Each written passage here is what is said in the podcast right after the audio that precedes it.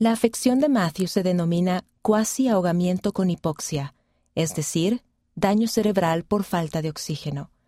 Fue el peor día de mi vida, pero mi Padre Celestial me devolvió a Matthew. Él sigue siendo mi bebé y lo he estado cuidando durante 20 años.